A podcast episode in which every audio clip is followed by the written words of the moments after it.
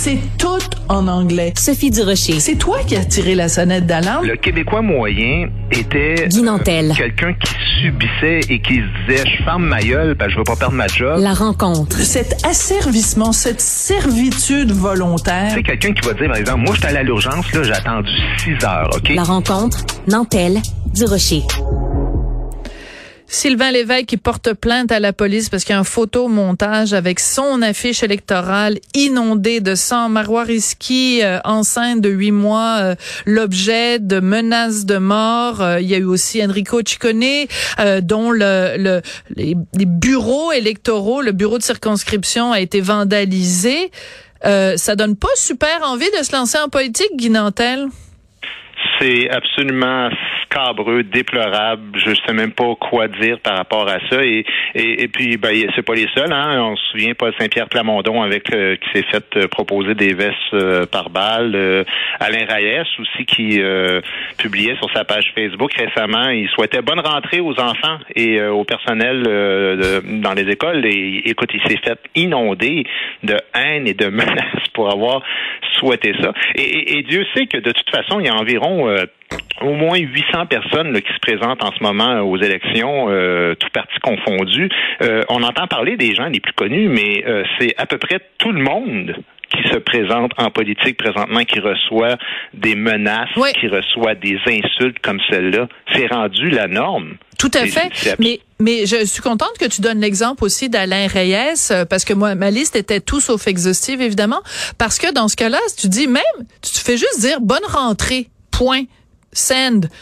Puis tu te fais inonder. Et en fait c'est un petit peu on peut faire un parallèle euh, bidon mais comme humoriste des fois tu fais des, des blagues totalement inoffensives puis des gens t'envoient de la haine. Moi comme chroniqueuse, j'écris des textes parfois complètement inoffensifs, on est inondé de haine. Je vais te poser une question Guy Nantel qui me brûle les lèvres. Derrière toute cette forme de violence là, dirigée contre les politiciens, dirigée contre bien du monde, est-ce que c'est pas à la base fondamentalement un problème de santé mentale? Moi, je pense qu'il y a plus que ça. C'est-à-dire que euh, il y a un réel problème de réseaux sociaux. Puis je sais, on l'entend souvent cette euh, cette histoire-là. Mais tu sais, avant quelqu'un qui euh, qui était quérulent, là, qui, qui, qui cherchait le trouble, on, oui. va, on va le dire en bon québécois fallait quand même, pour intimider quelqu'un, il fallait qu'il se promène sa rue, il fallait qu'il trouve une situation où le feu allait prendre. Je veux dire, il est seul chez eux, il se passait rien là. Mais maintenant, il magasine. Il, est sur son web, donc il est, déjà il est incognito. Alors ça lui donne encore plus de courage. Et par-dessus le marché, il fait son magasinage. Fait que là, il se dit, euh, tiens, qui c'est que je pourrais aller écœurer aujourd'hui? Tu sais, Sophie Durocher, elle, elle, elle, puis Martineau, hein, si je les haïs, eux autres, là, ça, à Nantel, lui, il a fait une blague, euh, ah, puis c'était politicien-là, c'était un écœurant, puis il y a même plus un à se déplacer, ni deux à s'identifier, évidemment, c'est souvent des faux comptes, et trois, il peut en intimider des centaines, des centaines, puis pas juste, tu sais, même les enfants dans les écoles, avant, tu te faisais intimider à l'école. Tu rentrais chez vous, c'était fini. Mais là, le jeune, il rentre chez eux, il se fait intimider. Ouais. Matin, midi, soir, fin de semaine, c'est du harcèlement sans cesse. Sans il y a cesse. trop de monde, Sophie, qui fait ça pour que ce soit des problèmes de santé mentale. Il y a un problème d'éducation. Et quand je parle d'éducation, là, je sais, il y a bien des gens qui disent présentement, ah, à l'école, là, faut enseigner aux jeunes le civisme. Non, non, non, non. Euh, à maison, là, élevez vos enfants. Oui, c'est ça. quelque chose qui s'apprend par cœur, le respect. Non, puis c'est trop facile de tout le temps, à chaque fois qu'il y a un problème dans la société, de ça, de dire, bon, mais c'est à l'école de mieux. Attends non, deux non. secondes, là. Non. L'école est là pour euh, enseigner. Toi, ta job de parent, c'est d'éduquer. C'est ton rôle de parent de prendre ton enfant puis de lui donner des valeurs, de lui donner une structure, de lui donner une colonne vertébrale. C'est pas c'est pas le rôle de l'école. l'école vient non, compléter. Non seulement c'est pas le rôle de l'école, mais je te dirais, euh, tu sais, imagine-toi un professeur qui chicane son enfant.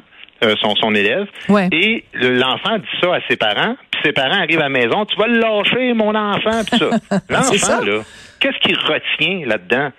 Euh, si l'enfant se fait dire par sa mère ou par son père, envoyez-le chier le prof.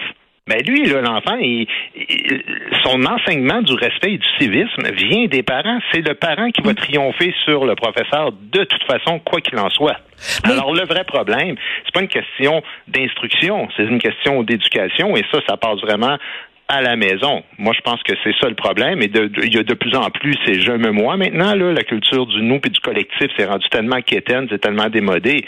Mais je veux dire, euh, tu sais, puis l'autre affaire aussi, c'est que, euh, tu sais, Marois Risky, excuse-moi, mais, hey, menacé de mort sur une année à plusieurs reprises. Hmm. Le gars, il appelait même le poste de police. Oui, ça, c'est fou. Tu vas retrouver son cadavre à tel endroit, tout ça.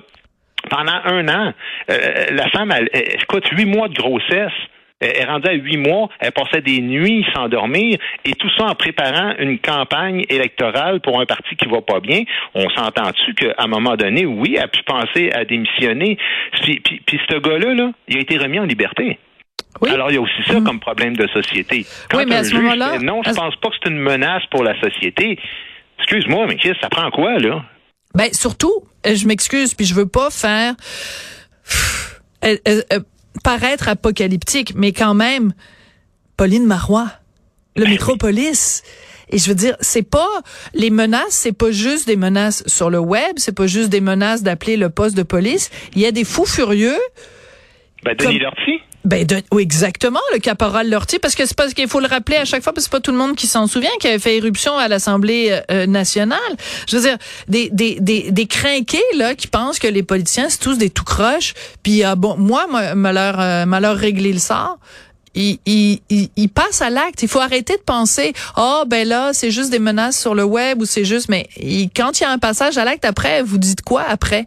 Mais Sophie, te souviens-tu, euh, il y a euh, peut-être trois ans, là, j'ai, reçu des menaces de mort. Ben euh, en fait, assez importantes pour que le, c'est, c'est le GTI qui a défoncé la porte du gars parce que c'était rempli d'armes chez eux, puis il y avait des photos de Marc Lépine et de Denis Lortier et tout ça sur ses murs.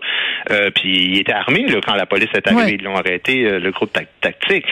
Ils l'ont arrêté. Il a été interné pendant quatre ou cinq mois environ. Ensuite, ils l'ont sorti en disant Ouais, on pense que c'est beau, c'est pas une menace pour la société.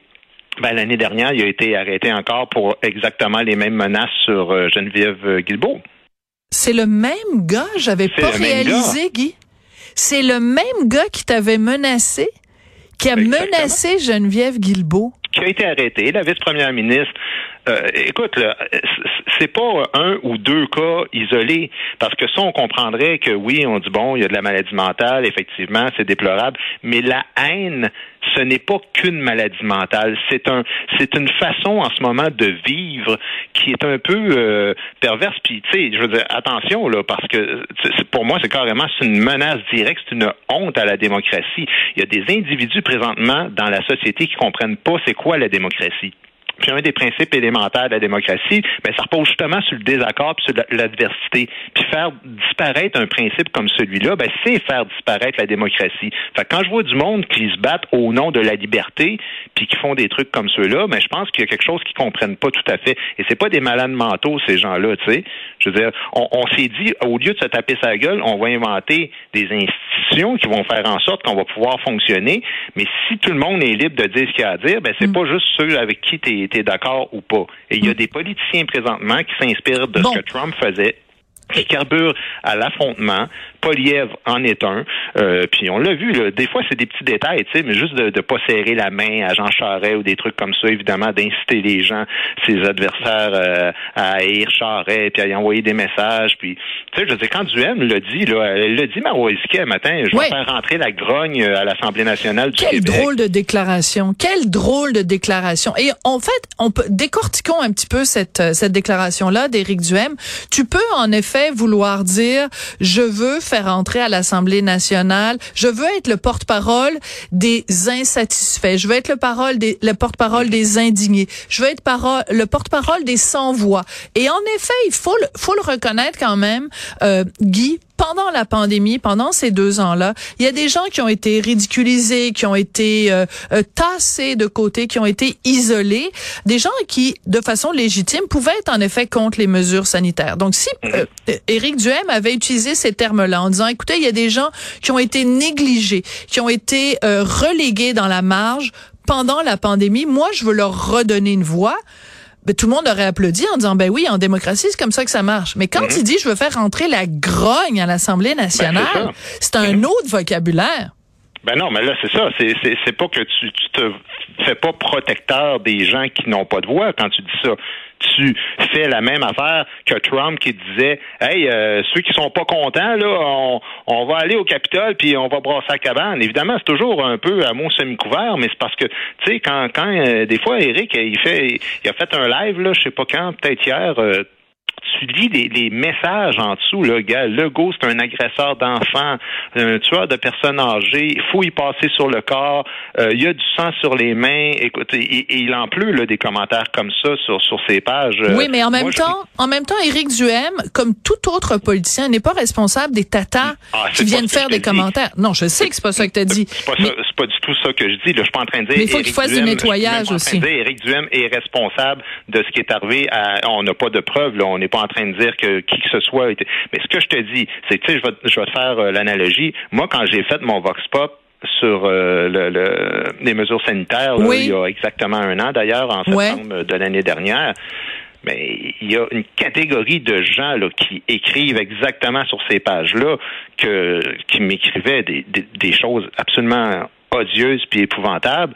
Mais quand tu es un politicien, et que tu vois ça, évidemment, tu n'as pas le temps de répondre à chacun. Je, suis bien d'accord. Mais un, tu mets des modérateurs sur tes pages. Puis deux, tu fais de temps en temps des appels au calme voilà. et tu nuances exactement comme tu l'as fait tantôt. Oui, et c'est ce qu'a fait. Moi, je suis pas en train de dire euh, au débile manteau de la planète, euh, on s'en va mettre le feu au Parlement. Ce que je suis en train de dire, c'est qu'il y a des gens qui sont sans voix, qui sont laissés sans protection, qui ont été négligés, et je vais être le porte-étendard de vos causes. Mais c'est très différent pour moi. Ça. Tout à fait. Et d'ailleurs, l'appel au c'est ce qu'a fait aujourd'hui François Legault en disant à tout le monde euh, calmez-vous. Il s'est conduit en, bon père de famille et en bon euh, en bon chef d'État quand même. Mais euh, mais tu vois, moi je pense que euh, euh, même si on dit Éric Duhem, évidemment, n'est pas responsable de ce que euh, des tatas viennent écrire sur sa page. Il est pas obligé non plus d'en appeler au plus petit commun dénominateur. Il est pas obligé de niveler vers le bas. On sait qu'il y a des gens qui sont comme des hommes de Cro-Magnon, qui, qui s'expriment par grognement, qui ont une pensée primaire et qui ont une, une violence latente. T'es pas obligé, toi, d'en faire ton pain et ton beurre comme chef politique. Ben, je suis d'accord, mais tu sais, encore une fois, euh, ça recoupe un peu ce qu'on ce qu'on avait euh, comme conversation hier à propos des policiers. Moi, je pense qu'il faut aussi, comme société, apprendre à valoriser euh, les politiciens puis le travail qu'ils font. Et là, je suis pas en train de dire d'admirer chaque parti puis chaque politicien, mais il faut quand même respecter la fonction. Tu sais, ces gens-là, là, moi, j'écoutais une station de radio hier, en tout cas, qui disait, voyons donc, ils font semblant qu'ils sont à notre service, c'est tous des pourris, ils veulent juste s'en mettre plein les poches. un instant, là, je veux dire, au salaire que c'est, le premier ministre là, fait 186 000 par année pour gérer un État. Euh, il était propriétaire d'Air Transat, je tiens à le souligner. Là, euh, pourra gagner autrement. Là. Je veux dire, oui, mais il était pas, il a pas quitté Air Transat pour venir euh, euh, euh, de devenir politicien. Par contre, il avait vendu ses actions. Mais par exemple, non, mais prenons. Point, Sophie, c'est que non, mais là, il pourrait travailler il pourrait à faire, de millions par année comme salaire. Oui, oui. Puis prenons un autre exemple, Paul Saint-Pierre Plamondon, qui a, qui a qui a des enfants en très très très bas âge. ben, il avait une brillante carrière d'avocat où il était payé sûrement pas mal plus que ce qui est payé comme comme chef du PQ. Exactement. mais en, en fait, mon point, c'est que la démocratie, là, c'est comme un feu. C'est quelque chose qui s'entretient. Puis si on laisse toujours tomber la flamme tranquillement, ben là, on se retrouve juste avec de la braise, puis doucement, la démocratie s'éteint, et je pense que c'est très important d'insuffler puis de mettre un peu de carburant là-dedans pour continuer de faire en sorte que, par nos propos, on est responsable, particulièrement quand on est dans les médias, et qu'on peut pas juste dire n'importe quoi pour euh, s'attirer des clics ou, des codes d'écoute, que de dire, que de faire semblant qu'ici on vit dans une société de corruption et que c'est toutes des pourris qui ramassent de l'argent autrement puis qui s'en mettent plein les poches. C'est d'abord et avant tout, moi je pense, des gens qui sont là pour servir la population, qui défendent des idées. On devrait respecter ça même si on n'est pas d'accord avec certaines idées, on s'attaque aux idées, mais on s'attaque pas aux individus comme on le voit présentement dans la campagne. C'est très bien dit. J'aime beaucoup ton analogie sur euh, le feu qui s'entretient. Vive la démocratie. Vive Guy Nantel. Merci beaucoup. À demain. Mais merci. Vive Sophie. Salut.